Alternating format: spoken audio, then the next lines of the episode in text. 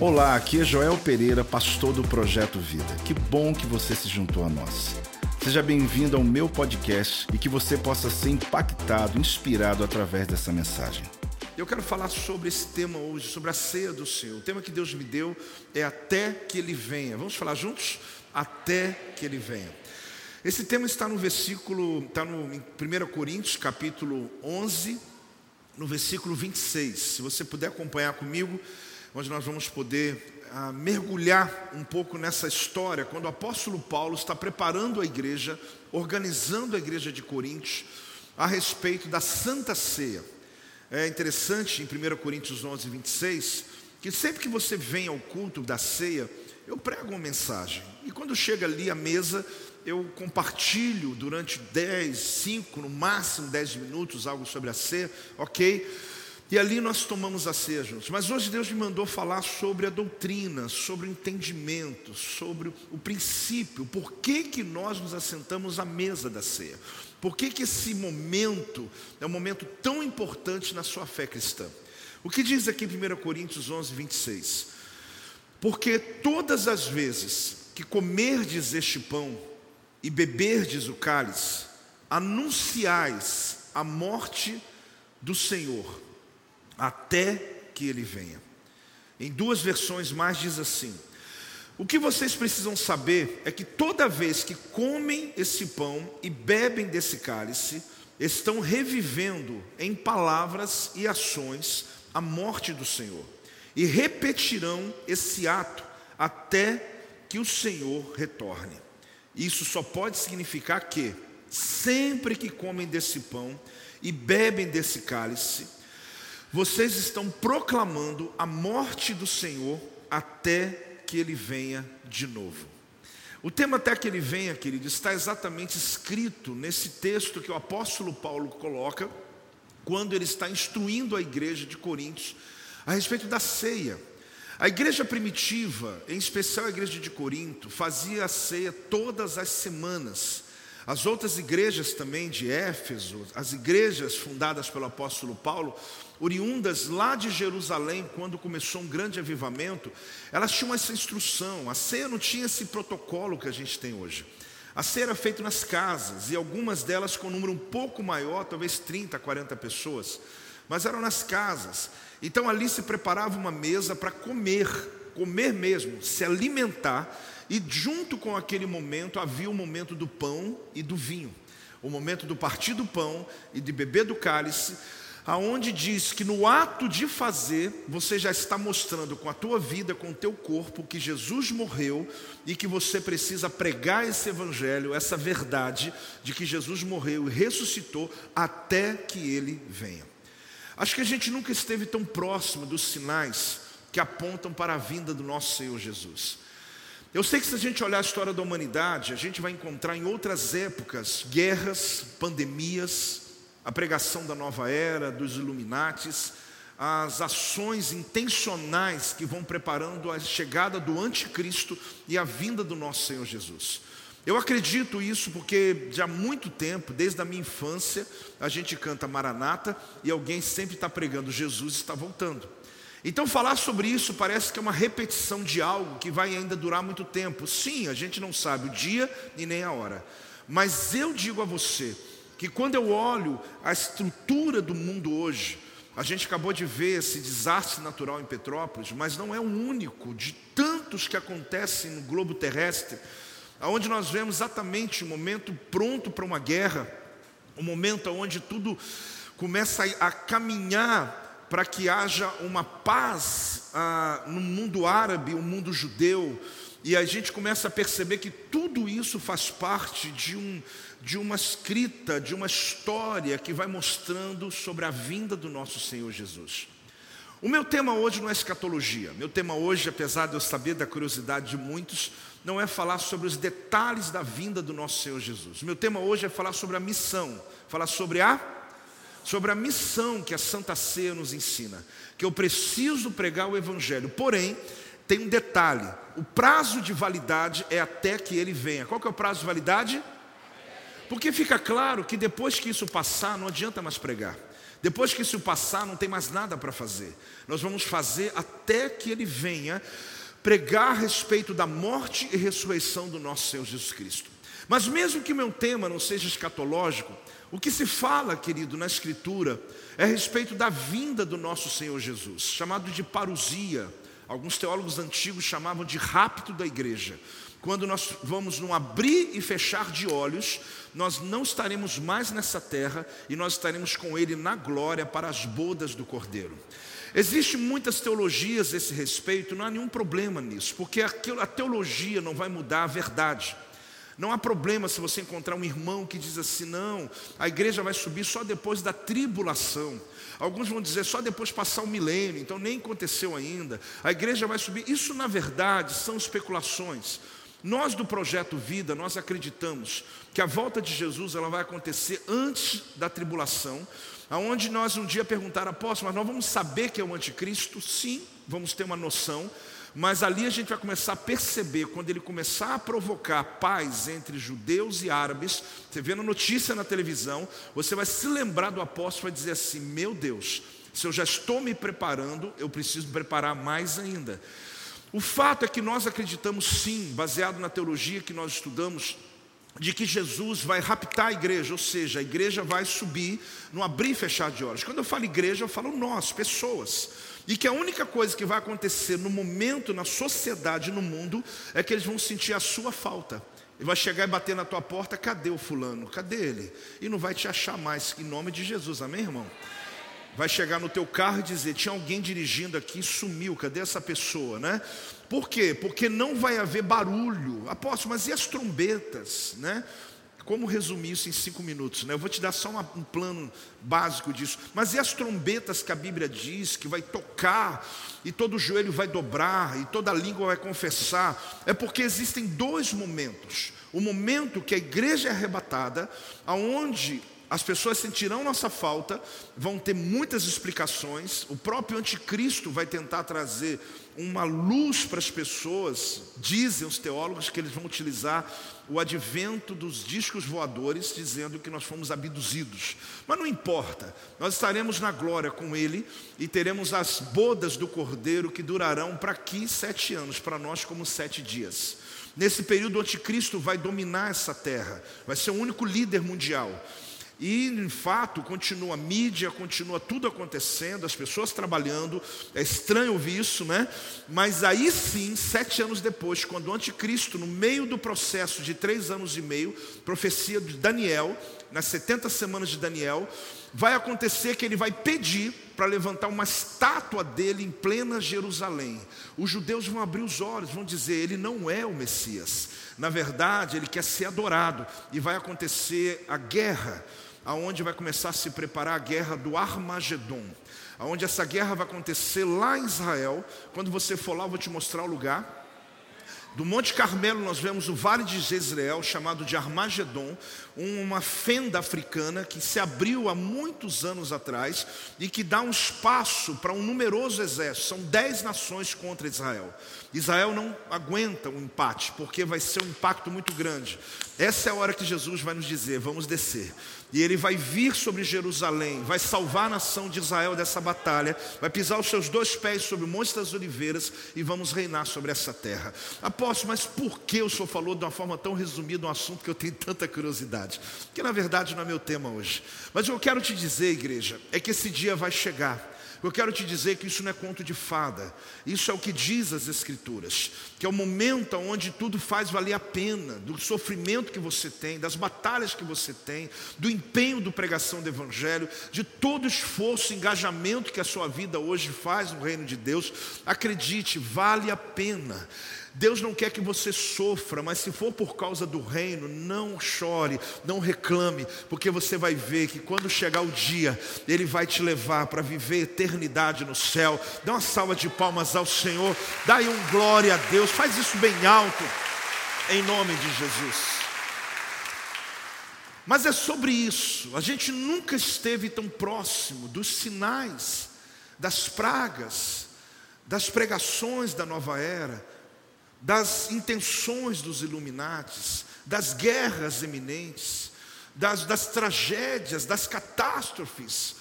Se a gente abre o jornal e começa realmente a ver, você começa a dizer: Meu Deus, eu sinto na pele que parece que eu vou a qualquer hora, né?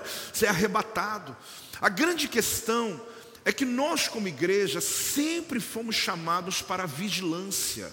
A vigilância é a nossa chamada, porque nós precisamos entender que o Evangelho não pode deixar de ser pregado. Fazer obra social é pregar o Evangelho, pregar no púlpito é o Evangelho, abrir uma célula é pregar o Evangelho, testemunhar para sua família é pregar o Evangelho, gravar um áudio para alguém dizendo bom dia, dizendo Jesus vai te salvar, é pregar o Evangelho. A gente subestima o poder que a palavra tem. Pessoas estão morrendo sem Deus e muitos não serão alcançados porque a omissão da igreja provoca isso. Mas em nome de Jesus, que essa ceia hoje possa nos mostrar o que Paulo queria mostrar à igreja de Coríntios. Quando você pegar o teu cálice, pegar o teu pão e você realizar a obra da ceia, lembre-se de uma coisa: você está anunciando que ele morreu, que ele ressuscitou e que ele vai voltar. A mensagem aqui é essa aqui. Se você crê que ele morreu ou ressuscitou, acredite, ele voltará. Porque assim como é eminente a morte e a ressurreição, assim também é a sua volta. Então a minha pergunta é o que vem na sua mente quando você está tomando a Santa Ceia? Apóstolo, eu vou ser honesto, eu estou vindo aqui na igreja, um dia me colocaram um pão, um vinho na mão, eu bebi e não sei o que eu estava fazendo. Então hoje eu vim esclarecer. Existem coisas que nós podemos aprender no púlpito, mas aprenda mais sobre Deus, querido, se engajando em outros projetos. Quando você faz a Universidade da Vida, a Escola de Dons, vamos voltar daqui a um mês com a Escola de Liderança quando você vai no encontro com Deus, quando você vai em um evento aqui que realizamos de ensino, você vai entender algumas coisas que às vezes você faz sem a compreensão. Mas hoje eu quero tornar essa, esse ambiente para que a ceia hoje na sua vida, ela possa dar mais sentido ainda. Ela possa te mostrar a missão, mostrar a missão. Tem uma missão por trás dessa mesa. Não é só um ato de vir ao culto e dizer, eu estou quite com Deus, tomei a Santa Ceia. Não, é mais do que isso. Então, quando eu lhe pergunto por quê? Porque nós temos algumas sensações. A Bíblia fala assim, porque todas as vezes, o que, que a Bíblia fala?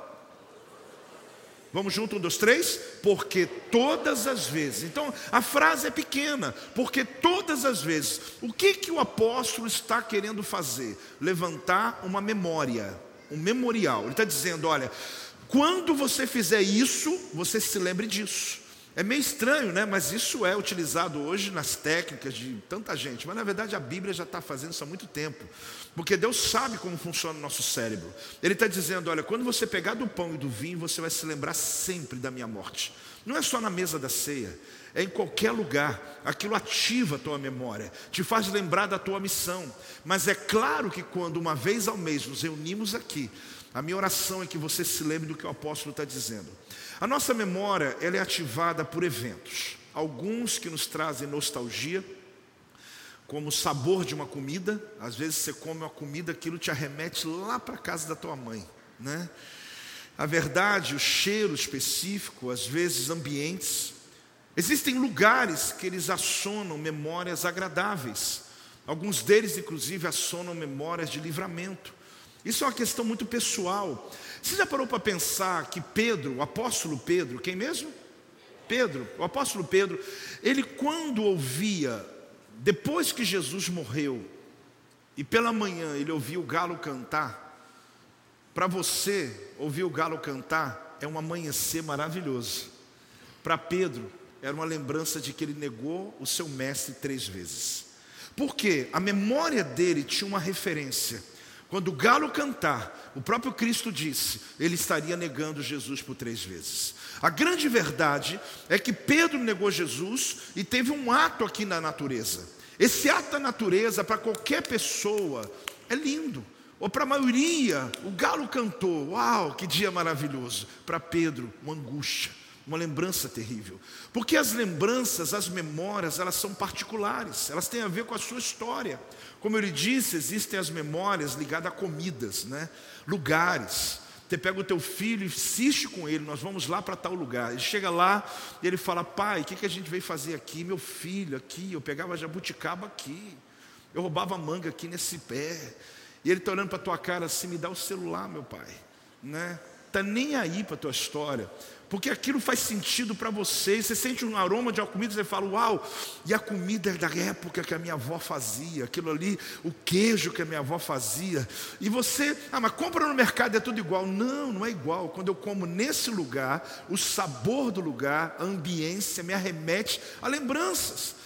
Existem lembranças que são de livramento. Hoje eu dizia pela manhã, engraçado que eu nem tinha combinado com a apóstola, mas a gente tem um lugar na Dutra, toda vez que eu estou indo para São Paulo, há muito tempo atrás, ela estava grávida do Ian, o Ian está com 22 anos, 22 não, 21, 20 anos, sei lá.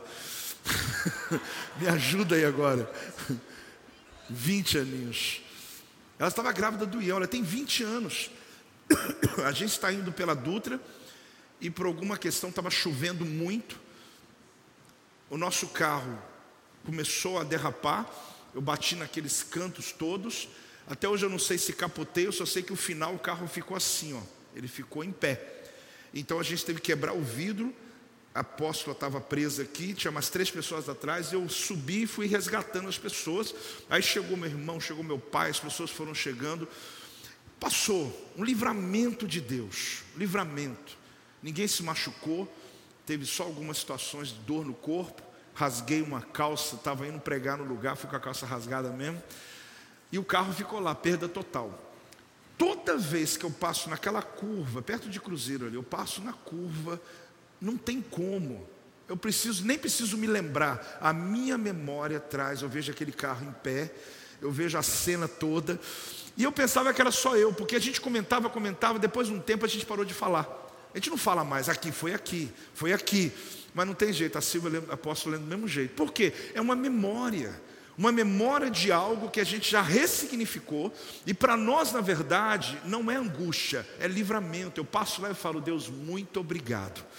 E não tem jeito, eu também me cuido mais ao dirigir, porque eu, quando eu vejo, eu falo, eu podia ter evitado, talvez. Agora, existem algumas memórias que elas têm a ver só com você.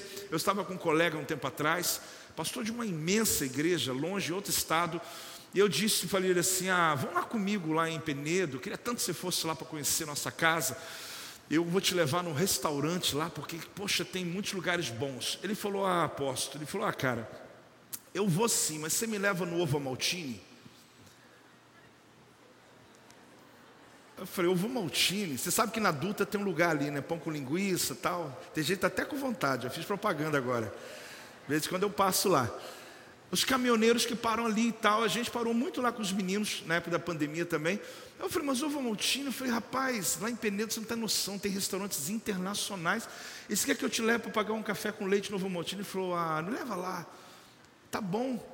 eu falei, então tá bom, ué. Por que você quer ir lá? Ele falou, porque quando eu era pequeno, 10 anos de idade, 11 anos, meu pai passava na Dutra e ele parava lá no ovo comprava lá um salgadinho, comprava um agrapete e eu tomava lá. Eu falei, o salgadinho tem grapete, eu acho que não tem mais. Mas eu entendi. Ele falou, eu, eu olha bem, ele está abrindo mão de um restaurante internacional para comer Novo Maltine. Mas talvez você não faz diferença, ou seja, não faz sentido. Mas existe uma memória, um ambiente. O apóstolo Paulo, ele começou a provocar uma memória na igreja. Ele começou a dizer: olha, existe algo, uma missão por trás. Se você comer do pão, tomar do vinho e não tiver uma memória, porque era chamado a celebração da lembrança, era mais ou menos esse o nome. A ceia era isso, para você lembrar. Eu tenho memórias da ceia, já pequeno, porque eu costumo dizer que eu quase nasci no berçário da igreja, né? Porque minha casa era atrás da igreja, na rua de trás. E desde novinho, eu sou desde a da classe Joias de Cristo, acho que é a primeira, né? Cordeirinhos era a primeira. Joia, Cordeirinhos de Cristo, classe Samuel e depois já esqueci. Mas tá bom já, lembrei bastante já, né? Então eu fui criado na igreja. Então eu me lembro que eu chegava de manhã no domingo, minha igreja que eu era, a ceia era toda, todo domingo, uma época, eu não sei se sempre foi assim, mas todo domingo era a ceia. E eu sentia aquele cheiro do suco de uva, sabe, aquele pão, aquela reverência o hino do cantor cristão, que era o mesmo sempre. Alguém dava o tom lá e começava um baixinho, e todo mundo ia cantando, cantando, cantando. então eu tenho essa lembrança. Eu estava perguntando à nossa diaconia aqui, como nossa ceia é preparada. Interessante, né? Eu fiquei tão, tão orgulhoso, porque a gente nunca deu a instrução. mas a instrução que eles receberam da liderança deles é que eles têm que estar em jejum. As pessoas que preparam essa ceia estiveram em jejum antes de preparar. Enquanto eles preparam a ceia para nós, gente, eles ficam em silêncio. Ninguém fala uma palavra. Eles ficam em jejum de silêncio. Além de, claro, higiene, álcool, em gel, touca, cabelo preso, avental. Mas eles antes oram, pede perdão, se perdoam. Sabe por quê? Porque eles disseram assim, eles aprenderam assim. Quem preparou a primeira ceia foi o nosso Senhor Jesus. Então Ele está confiando a vocês preparar a ceia para a igreja. Então a missão é muito grande. Então quando você pega aquele pãozinho, pega aquilo ali, para você pode ser algo simples, mas foi preparado, querido, no jejum, no silêncio, musiquinha no celular tocando, adoração, um ambiente de perdão. E quando chega aqui, você diz, pastor, mas é só pão e vinho. Sim, mas Paulo está dizendo: sempre que você fizer isso, lembre-se que não se trata do pão, não se trata do vinho, é uma memória do nosso Senhor Jesus Cristo, que ele morreu e ele ressuscitou, e ele vai voltar.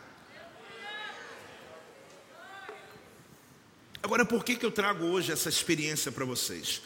Porque, na verdade, a memória que eu sustento serve como base para sustentar os ventos que sobre, me sobrevêm. Existem algumas memórias que eu consigo mantê-las, elas me ajudam. Uma pessoa ontem fez uma pergunta para mim: Apóstolo, existem coisas que eu queria esquecer, existem coisas que eu queria parar de pensar, a minha mente não para.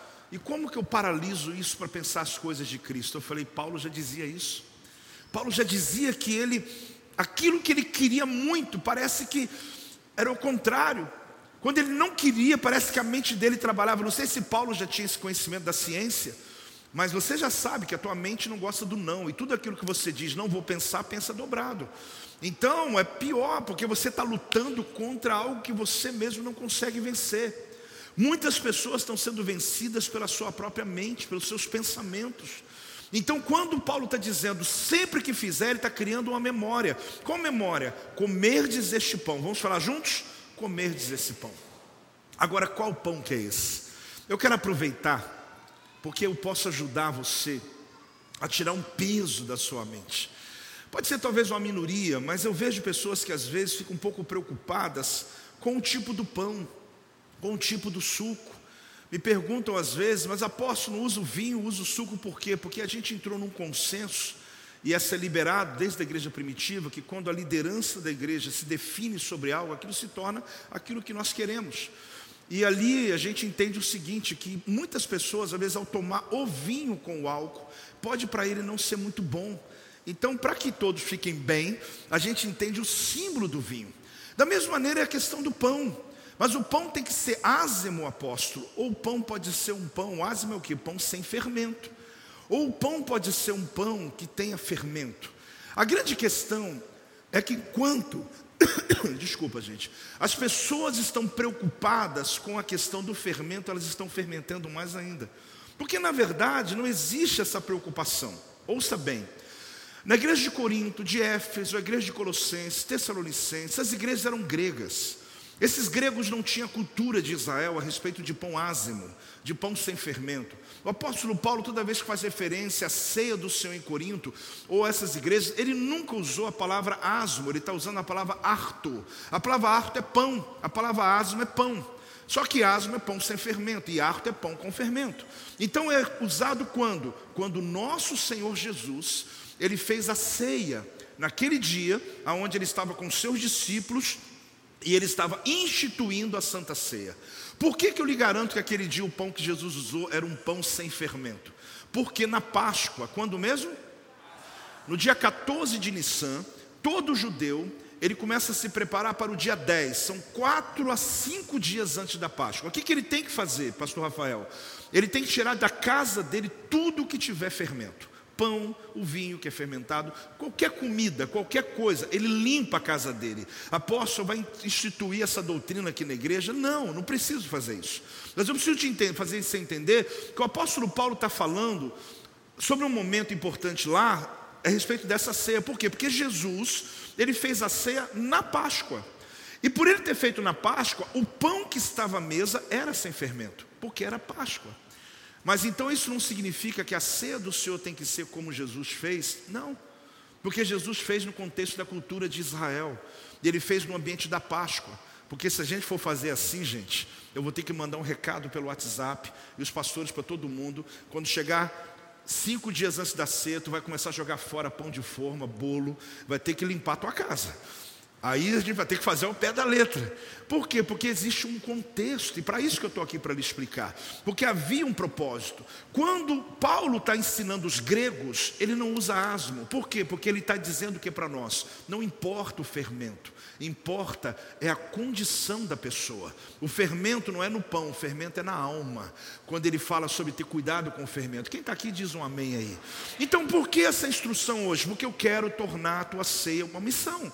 Eu quero que você compreenda que todas as vezes que você chega aqui na igreja, às vezes é no primeiro domingo, às vezes não é, também não é uma regra, às vezes pode ser no segundo, e se a gente quiser mudar, faz no terceiro também, porque tem gente que é meio religioso, né? Ele chega aqui no primeiro domingo e fala assim: ah, não tem ceia hoje. Quer dizer que você não ia vir no culto então? Então não existe isso. Porém, todas as vezes que você cear, você se lembra uma coisa importante: que há verdade, há um propósito. Em 1 Coríntios capítulo 10, no versículo 16 e 17, diz assim: preste atenção. Porventura, o cálice da bênção que abençoamos não é a comunhão do sangue de Cristo? O pão que partimos não é a comunhão do corpo de Cristo? Porque nós, embora muitos, somos unicamente um pão. Embora nós sejamos o que muitos, somos muitos, somos unicamente o que? Um pão, um só corpo, porque todos participamos de o que? Um único pão. É tão interessante porque aqui está falando sobre como era utilizado o pão. Mas era um pão só. Não podia ter dois pães, não podia ter três pães. Até porque uma ceia não comportava mais do que 30 ou 40 pessoas. Então pegava apenas um pão e aquele pão era partido, dizendo: Isso aqui é a nossa vida, o nosso corpo. Mas aposto, porque no projeto Vida a gente não usa um pão só. Você imagina como é que o padeiro ia ter que trabalhar? Porque a gente ia ter que fazer um pão grande aqui. Aí você diz, mas como que a gente então muda? A gente não mudou, a gente só entendeu o princípio. Eu não preciso ter apenas um pão, mas era apenas um cálice. Alguém aqui já participou da ceia do Senhor em um lugar onde só tem um cálice para todo mundo? Faz assim. Só vocês?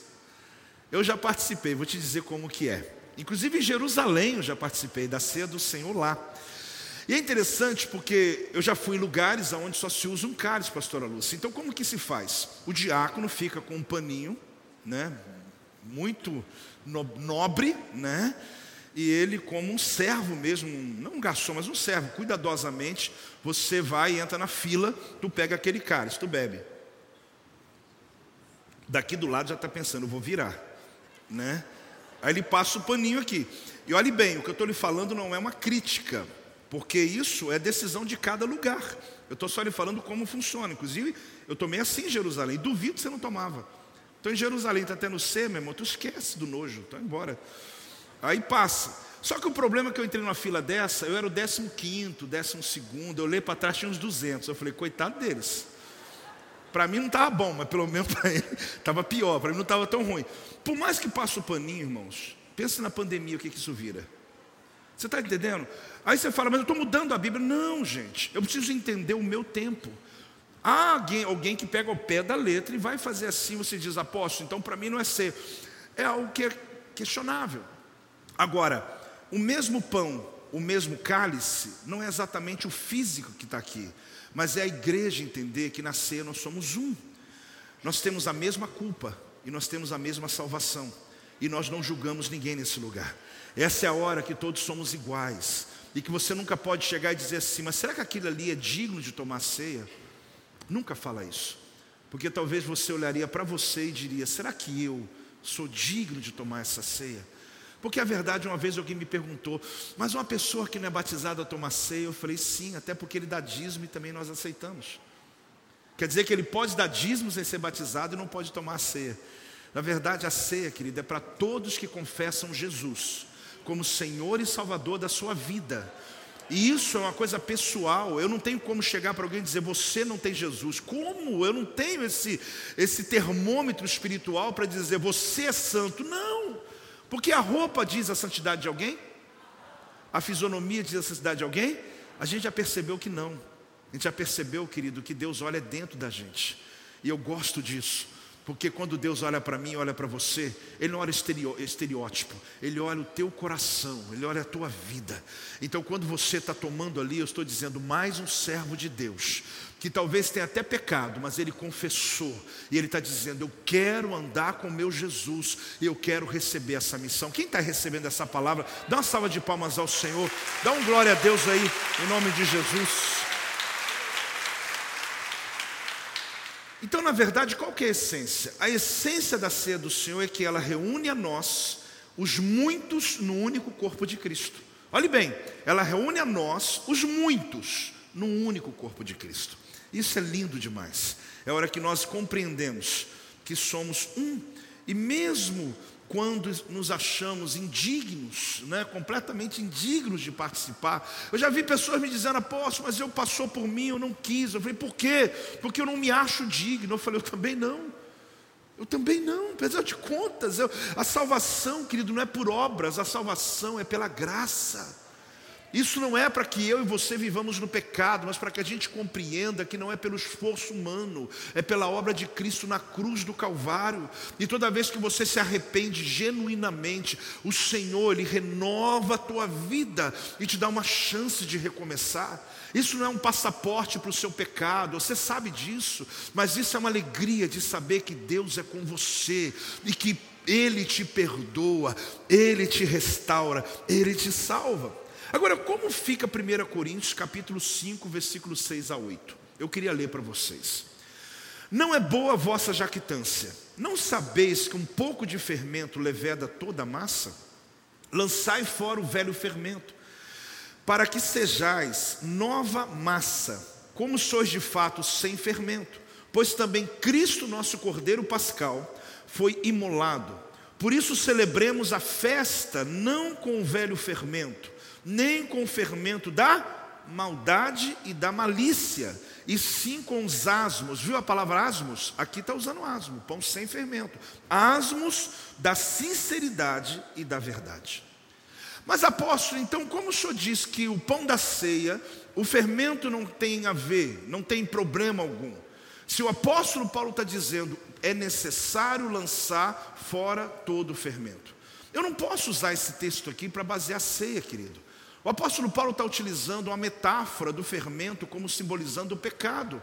Ele está simplesmente usando, é como se você falasse assim: eu falasse assim, irmãos, ano que vem eu estou fazendo uma caravana para Israel, vamos passar pelo Egito. Aí você fala, não, Egito não.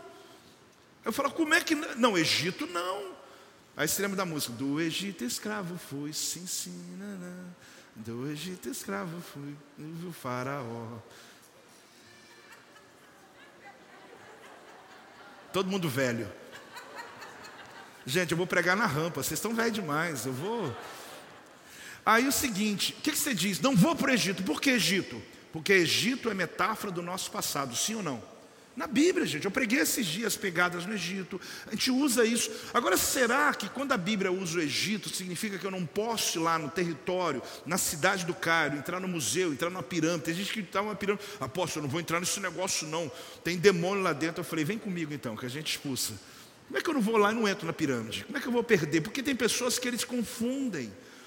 A Bíblia não está falando que eu não posso pisar na terra do Egito. A Bíblia está dizendo que o Egito significa o meu passado, o meu velho homem. A Bíblia, quando usa o fermento, não está dizendo que esse fermento aqui é o fermento do pão que eu vou comer. Está dizendo que esse fermento simboliza algo pequeno, que aproveita uma brecha da tua alma e cresce de uma maneira tão grande que derruba muitos profetas. Como uma coisa tão insignificante pode provocar um estrago tão grande? Eu lembro quando minha mãe fazia pão, e eu gostava dessa hora, que botava assim para crescer. Aí botava uma toalhinha em cima, aí voltava uma hora depois, tirava assim, estava aquele negocinho, a massa cresceu, né? E a questão é essa: como que pode algo tão insignificante provocar um estrago? Não é um estrago, o pão é uma coisa boa, mas pode provocar um impacto tão grande em uma massa.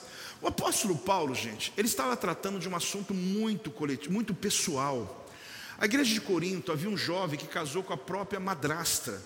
E o povo estava sem tomar uma atitude diante daquilo. O apóstolo Paulo estava dizendo: olha, toma cuidado, porque se você começa a não tomar atitude diante de alguns atos, as pessoas vão, vão perder a noção da liberdade. E esse pequeno fermento, ele pode provocar um estrago na igreja inteira. Aí vem um teólogo que pega aqui, não, isso aqui tem a ver com o pão da ceia. Não! Ele está falando usando a cultura de Israel, que na Páscoa, no 14 de Nissan, eu começo a lançar fora da minha casa todo que é fermento. Por quê? Porque havia uma lei para Israel. Só que lei para eles, princípio para nós. Deus está dizendo sim, quando vem a ceia, lança o fermento da maldade, está entendendo? Da malícia, e pega o pão, ou seja, o asmo da bondade, da sinceridade. Se chegar na padaria e falar assim, me dá um pão sincero, tem? Me dá um pão. Não tem. Ele não está falando de pão, está falando de gente. Porque a grande questão, olhe para mim, o fermento é um tipo ou figura do pecado. Porém, a passagem não está se referindo ao tipo de pão utilizado na ceia, mas à condição das pessoas que estão na ceia. Não é sobre o que eu vou comer na ceia, é sobre como você está. Porque você pode estar com a alma fermentada, você pode estar com o seu coração amargurado, e vou lhe dizer, gente, às vezes, por tão coisa, coisas tão pequenas. A última coisa que diz o texto, antes eu não sei se eu li né, a, a parte anterior, que se referia anuncie a morte. Então, essa era a proposta e a missão da ceia. E no final, diz assim: até que ele venha. Vamos falar juntos? Até que ele venha. O que significa isso? Que tem um prazo eu tenho uma missão, falar da morte do nosso Senhor Jesus Cristo. Só que se eu não, não foco na missão, eu vou focar no fermento, em doutrinas, em religiosidade, que vai travar a minha fé, vai travar a minha caminhada com Deus. Na verdade, quando eu olho esse texto, eu percebo que o apóstolo Paulo está preparando a igreja para que entenda verdadeira, o verdadeiro significado da ceia do Senhor. Só que os anos passaram, dois mil anos depois, eu vejo pessoas dizendo, apóstolo, acho que eu vou trazer o meu pão de casa, porque aqui, irmãos, nunca faça isso. Você está desrespeitando o seu pastor, porque existe liderança, um propósito neste lugar. O pão que eu lhe ofereço é o pão que você vai comer. O vinho que eu lhe ofereço é o vinho que você vai tomar. Salva aqueles que estão lá na casa deles, em outro país, em outros lugares, que eu digo: pegue aí o teu suco de uva, pegue aí o teu pão e faça a tua ceia longe, porque eles não podem estar aqui com você. Mas por que, que eu lhe digo um assunto tão caseiro? Porque na verdade Paulo também estava tratando de um assunto caseiro que talvez você não perceba, mas um pequeno um pouco de fermento leveda a igreja inteira. Um pensamento, às vezes confuso, ele rouba de nós a verdadeira missão. E chega no dia da ceia, eu não sei qual é o verdadeiro significado. O que, que Paulo quer dizer para nós? Sabe o que, que ele quer dizer, querido? É a pergunta que eu faço a você. Você venceu Golias mas talvez você está atormentado por um desejo da tua alma, como foi Davi. A minha pergunta é: você que atravessou o Mar Vermelho, sabe quantos quilômetros de travessia? 19, pisando seco, o mar aberto, 22 metros de altura de parede, de água, atravessou. Depois que atravessou o Mar Vermelho, passaram pelo deserto por dois ou três meses. Quando eles chegam no Jordão, sabe quantos metros? 30 metros. É isso aqui, o Paraíba. Dependendo do nadador, atravessa até a nado. 30 metros. Sabe o que aconteceu? Eles tiveram fé para 19 quilômetros do Mar Vermelho, mas não atravessou 30 metros. Por quê? Porque lá atrás estão empurrados pela profecia. Aqui eles estão no campo onde eles estão envolvidos por um ambiente de escolha e murmuração. Deixa eu dizer uma coisa para você. Você já venceu coisas grandes na vida, mas hoje uma pequena porção de fermento está roubando o teu sono. Você já venceu coisas maiores do que você está lutando hoje. Mas talvez hoje você está paralisado por uma ação do diabo que talvez nem é tão grande assim. Eu não estou subestimando o teu problema e a tua dor, mas eu quero dizer para você, você é muito mais forte do que isso. Você está sendo paralisado por coisas pequenas. O carro furou o pneu, você já diz: Deus não está comigo. Meu Deus, você já perdeu tudo e Deus estava com você. Como que pode uma, uma coisa tão pequena roubar de você a tua paz? Apóstolo, mas por que está acontecendo isso comigo? Fragilidade. Porque você está com alma, tua alma frágil e uma pequena situação rouba a tua vida. Eu posso estar falando aqui por sinais, alguns não estão me entendendo, apóstolo, mas o que, que o senhor quer dizer? Eu quero dizer, querido, que muitas pessoas estão paradas na sua vida com um problema que não merece ser chamado de problema, porque para ser chamado de problema tinha que ser pelo menos maior do que isso. Só que a questão não é você, a questão é que você, aliás, a questão não é o tamanho do teu gigante, a questão é o tamanho da tua fé. Deus quer hoje renovar você nessa santa ceia, Deus quer devolver você a tua autoridade, porque como pode você ter vencido 400 profetas de Baal e você fugindo de Jezabel? De quem estou falando? Elias. Como pode você vencer Golias e não conseguir vencer a tentação de uma mulher? De quem estou falando? Davi. Como pode você vencer? Vencer 300, com 300 soldados, você vencer 120 mil midianitas, Gideão, e depois não conseguiu ter continuidade da família. Ele perdeu, ele não teve como continuar, a casa dele não conseguiu reinar sobre Israel. Como pode você atravessar 19 quilômetros a pé enxuto e com 30 metros você dizer eu não consigo? É como pode você vencer uma dívida enorme e hoje com a tua conta de luz você está deprimido? Deus está dizendo para você: eu te fiz mais forte do que isso, eu já lhe dei mais vitória do que isso. Mas por que isso está acontecendo? Porque o fermento é pouco. É isso só. Só que está crescendo dentro de você. Uma afronta no teu trabalho roubou a tua paz. Só que lá atrás você tinha afronta todo dia e você dormia em paz e a tua vida estava plena.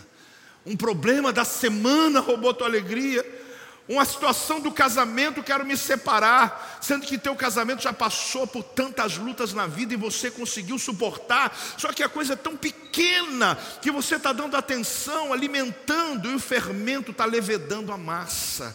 Mas hoje você vai dizer: fora o fermento da minha alma, fora o fermento da minha vida. Eu não estou aqui chamando a existência problemas. Eu não estou pedindo para Deus aumentar o volume da tua dor. Eu não estou pedindo para Deus aumentar a luta que você está vivendo. Não. Eu estou dizendo que o que você está vivendo não merece esse chamado de problema diante do Deus que você serve. Que o Deus que você serve está pisando em cima dele e dizendo: Eu lhe faço vitorioso sobre essas coisas. Pode dar salva de palmas palmas ao Senhor. Dá um glória a Deus, igreja do avivamento. A nossa alma começa a aumentar o volume das coisas. Uma dor que você pode suportar e vencer, você já está dizendo: Eu não consigo mais. Consegue sim, consegue sim porque Deus sabe a tua força e a tua capacidade, e o nome dEle vai ser glorificado na sua vida. O que eu venho te dar hoje a palavra, o que eu venho dizer a você, quando você estiver com pão e vinho na mão, não importa se o pão que você está comendo é asmo, é arto, se é com fermento ou não, importa é se você está com fermento, porque você vai dizer, Deus, aqui não, porque a Bíblia fala sobre o fermento que traz ah, o pecado, que traz sobre a tua vida angústia, mas Ele está dizendo: coma o asmo da verdade, da fidelidade. Hoje Deus quer te encher de convicção, Ele quer trazer memórias que sustente a tua fé. Deus quer fazer você se lembrar dos dias que Ele moveu sobre a tua vida. Ele quer fazer você se lembrar de que mesmo você hoje passando por uma luta, e que você olha assim e fala: Meu Deus, Será que eu vou vencer? É só olhar a tua história e você terá a tua resposta. Porque você já venceu coisas piores do que essa. E o Deus é o mesmo. Talvez o teu coração não estava fermentado. Mas se você tirar o fermento e você disser, Deus, eu quero a tua palavra pura, eu quero o asmo. Ázimo. Ázimo significa pureza. A tua palavra é o que eu preciso crer nas promessas que o Senhor tem sobre a minha vida. Por isso, hoje, querido, a minha intenção nessa mensagem é dar sentido à tua ceia, não só hoje, porque a Bíblia está dizendo todas as, todas as vezes, todas as vezes. Eu tomo ceia desde que eu sou, me entendo por gente, né? Não tomava quando criança, mas adolescente. E vou tomar até Jesus voltar. Eu me emociono na ceia, gente. Porque eu não consigo me acostumar. Porque eu me lembro, a memória que me vem é de que ele morreu. Ele ressuscitou, ele morreu por causa dos meus pecados. E ele me deu uma missão. E essa missão é a minha vida: pregar o evangelho até que ele venha. Só que eu quero dizer para você, essa não é missão apostólica, pastoral. Ela é uma missão da igreja do nosso Senhor Jesus. Ela é uma missão que Deus entregou a cada pessoa aqui, para que o evangelho de Cristo chegue lá na tua casa, para que o nome de Jesus seja pregado até que ele venha. Se você recebe essa palavra, se ponha de pé nesse momento. Eu quero orar pela sua vida. Eu quero muito, querido, pedir ao Espírito Santo que ele hoje prescrute o teu coração, porque algumas pessoas estão com teu coração fermentado. Eu acho que você entendeu a metáfora, porque fermento significa algo tão pequeno que provoca um grande estrago. Eu não estou subestimando o teu problema, estou te apresentando o teu Deus, porque Ele é grande até você ver o tamanho do teu Deus. Quando você olha e vê o tamanho do teu Deus, você fala: Golias parecia tão grande, mas ele não é nada diante do Deus que eu sirvo.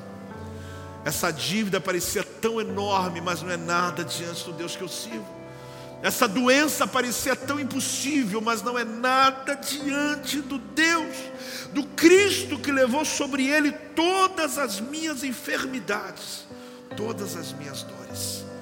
Por isso, a você que está na sua casa também, eu digo a você: olha, Deus quer visitar você na sua casa, Deus quer visitar você no seu lar, Deus quer mover sobre a sua estrutura, sobre a tua vida.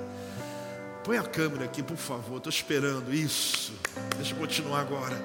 Deus quer falar com você aí. Deus me fala sobre pessoas que estão na sua casa, que hoje estão ouvindo essa palavra dizendo: Meu Deus, eu estou oprimido. Só que se você colocar no papel, é uma luz queimada, é uma dívida, é um carro quebrado, é uma situação com um filho na escola. É ruim, sim, mas isso não derruba você. São coisas que o Senhor vai lhe fazer crescer. E saiba, problemas maiores já foram vencidos por você. O Deus que venceu é o mesmo Deus que move sobre a tua vida. Quem está recebendo aqui essa palavra? Eu quero orar por você, igreja. Ah, Pai, em nome de Jesus. A minha oração nessa noite, ó Deus, que o Senhor nos visite como família e como igreja. Que o Senhor tire o fermento do meio deste lugar o fermento da maldade, da malícia, o fermento que nos rouba a alegria, que traz a opressão, e traga o asmo, ó Deus, da simplicidade, da pureza, da santidade, da verdade. Que o Senhor nos batize nessa noite, ó Deus, com autoridade sobre as nossas batalhas aqueles que estão com fermento, porque um pequeno problema virou um monstro, virou um gigante, virou a muralha de Jericó. Eu repreendo agora em nome de Jesus. Eu declaro agora, Deus, que essa ilusão, esse autosito, esse monstro, ó Deus, essa, essa composição da mente que está tirando a alegria, que está roubando o sono, está tirando a fome, está tirando a saúde. Meu Pai, eu repreendo agora em nome de Jesus, porque a nossa vida está nas tuas mãos. Tudo que acontece está nas tuas mãos, e nós confiamos no Deus de Israel que Ele conduz a nossa vida em todo tempo, em todo instante. Assim eu declaro, em nome de Jesus. Se você recebe, dá um aleluia aí, dá um glória a Deus aí, dá uma celebração aí para Jesus, porque é maravilhoso, é maravilhoso quando o Senhor fala conosco na Sua palavra. Graças a Deus. Este é o meu podcast. Você pode acompanhar meus conteúdos diários no Telegram e as mensagens completas no meu canal do YouTube. Não se esqueça de me seguir no Instagram. Compartilhe essa mensagem com outras pessoas e lembre-se: quem se adianta, governa.